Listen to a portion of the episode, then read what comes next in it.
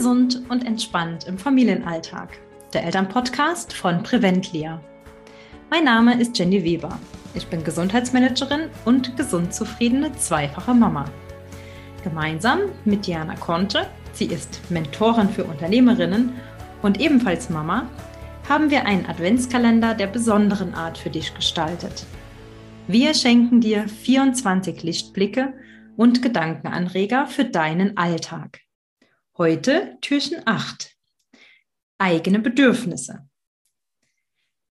Ja, und da möchte ich gerne den Anfang machen ähm, mit dem Thema Bedürfnisse.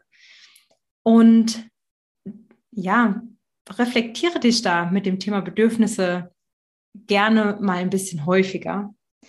Denn oft verknüpfen wir Bedürfnisse, interpretieren die vielleicht falsch und verknüpfen sie dadurch auch an verschiedene andere Dinge um Lücken zu füllen.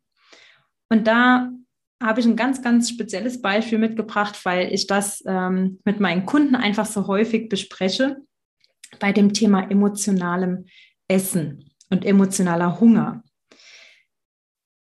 Das kennst du vielleicht von dir selber. Ich kenne das sehr. Ich bin äh, oder ich war ein Stressesser. es gibt es auch als Frustesser beispielsweise.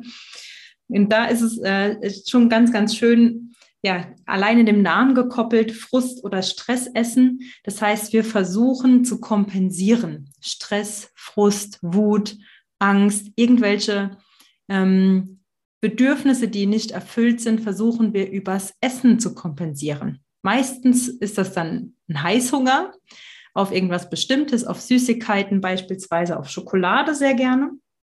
Und dann versuchen wir, diese Bedürfnisse, diese Lücken eben einfach zu füllen, wenn die Bedürfnisse nicht erfüllt sind. Das ist wichtig dazu zu sagen. Sind die Bedürfnisse nicht erfüllt, müssen wir oder machen wir diese Kopplung und möchten die uns anders erfüllen.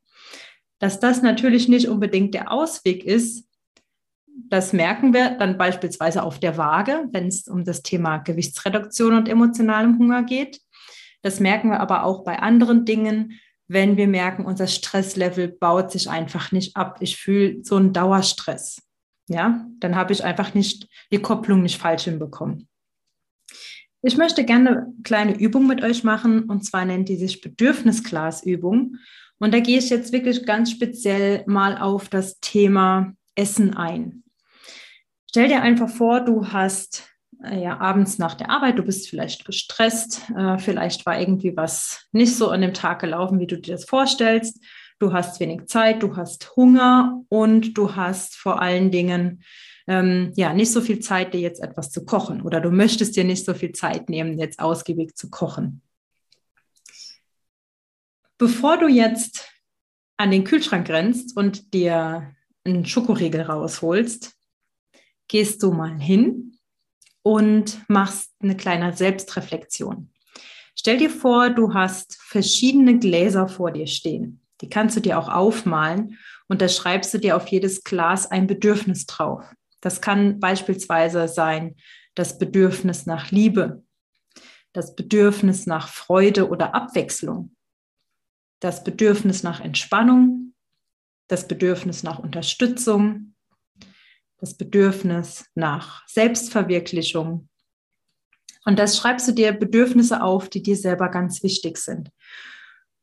Und dann malst du einen Strich in dieses Glas rein, wo du sagst, okay, dieses Glas ist dementsprechend voll oder leer. Und wenn du das aus dem Bauch raus so entschieden hast, dass beispielsweise das Bedürfnis nach Liebe aktuell nicht erfüllt ist, das Glas ist nicht voll, das ist sehr niedrig gefüllt, ähm, dann gilt es jetzt daran, dir zu überlegen, wie kannst du denn beispielsweise mehr Liebe in deinen Tag integrieren. Dass du einfach diese Kopplung hinbekommst oder diese Abkopplung mehr, besser gesagt, hinbekommst, weg davon, dass ich ein Bedürfnis über Süßigkeiten oder über Essen kompensieren muss. Du kannst das Bedürfnis nur befriedigen, wenn du es mit dem Bedürfnis befriedigst.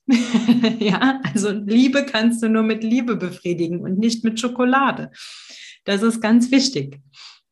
Denn sonst wirst du in dieser Schleife festhängen. Und geh einfach diese verschiedenen Fragen durch. Was bereitet dir richtig Freude im Leben? Integriere das in deinen Alltag. Schaffst du regelmäßig Pausen, deinen Alltag zu integrieren? Ja, wenn das Bedürfnis nach Entspannung da ist, hast du regelmäßig Pausen? Ja oder nein? Ähm, hast du das Bedürfnis nach Unterstützung?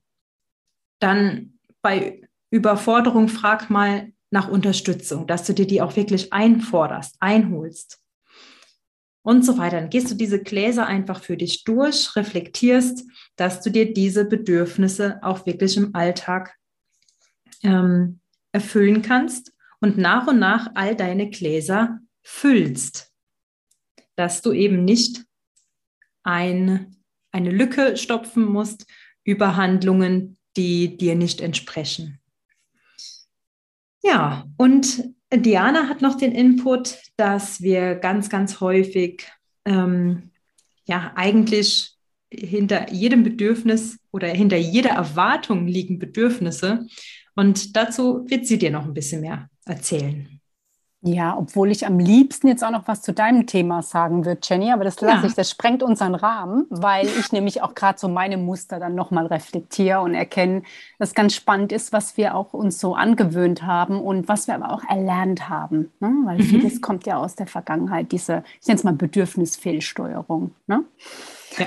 Aber ich rede über Erwartungen weil ich ganz spannend finde, ähm, dass letztlich wir ähm, also dass, dass wir gerne aufgrund unserer Bedürfnisse, ähm, Erwartungen, ähm, ich sag mal, generieren, am liebsten Erwartungen an andere. Und da mag ich dir gerne mal ein paar Beispiele nennen. Ähm, also wer kennt das nicht? Ich kenne es. Ich höre ganz oft auch von meinen Klientinnen sowas wie, meine Kinder müssen doch merken, dass ich gerade Ruhe brauche und dass es gerade nicht geht. Mein Mann muss doch sehen, dass ich Hilfe brauche.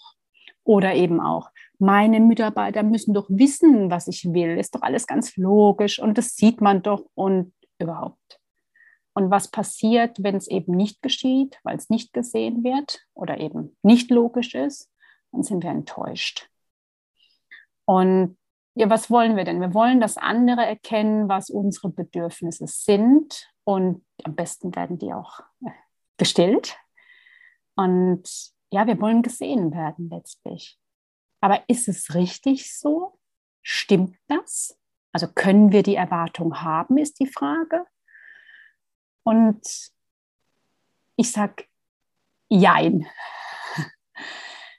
Jein deshalb, weil ich glaube, dass es ganz natürlich und normal ist, dass wir das denken. Ich tue das auch. Ich habe solche Situationen auch. Und ähm, insbesondere dann, wenn es mir nicht so gut geht oder wenn ich nicht gut drauf bin. Aber ist es denn richtig, dass andere hell sehen können müssen? Und da sage ich nein. Warum? Weil interessant, interessant finde ich, ähm, das war eine ganz wichtige Erkenntnis für mich, auch so in meinem Prozess, ähm, die Tatsache, dass jeder Mensch so seine eigene Lebensbrille drauf auf hat. Also wir sind, wir sind Unikate, wir, äh, unsere Lebensbrille äh, reflektiert letztlich unsere eigenen Glaubenssätze, die reflektiert unsere Werte, unsere Muster, alles, was so in uns drin ist. Und ähm, das heißt, aus den, also in den Augen deiner Mitmenschen ist das, was sie tun, richtig. Also richtig aus ihrem eigenen Blickwinkel. Und ich glaube, das ist ganz wichtig, dass wir das uns vor Augen halten und, und uns da auch ein Stück weit, ja, wie will ich sagen, rausholen aus, den, aus dem Aufbau von Erwartungen und, ähm, und uns da selbst helfen bei, mit der Vermeidung von Enttäuschung, die da notwendigerweise häufig auch einfach resultiert. Und ich weiß nicht, ob ihr das kennt. Das ist ein, ein Führungsstil und den liebe ich. Ähm, also das, das ist eben eine, und dann, und dann sagen, sagen vielleicht die einen oder anderen von euch, ja, aber ich führe niemand, doch. Ähm, ihr führt euch. Und ähm, der Führungsstil heißt Management by Expectations. Also ich führe mit Erwartungen.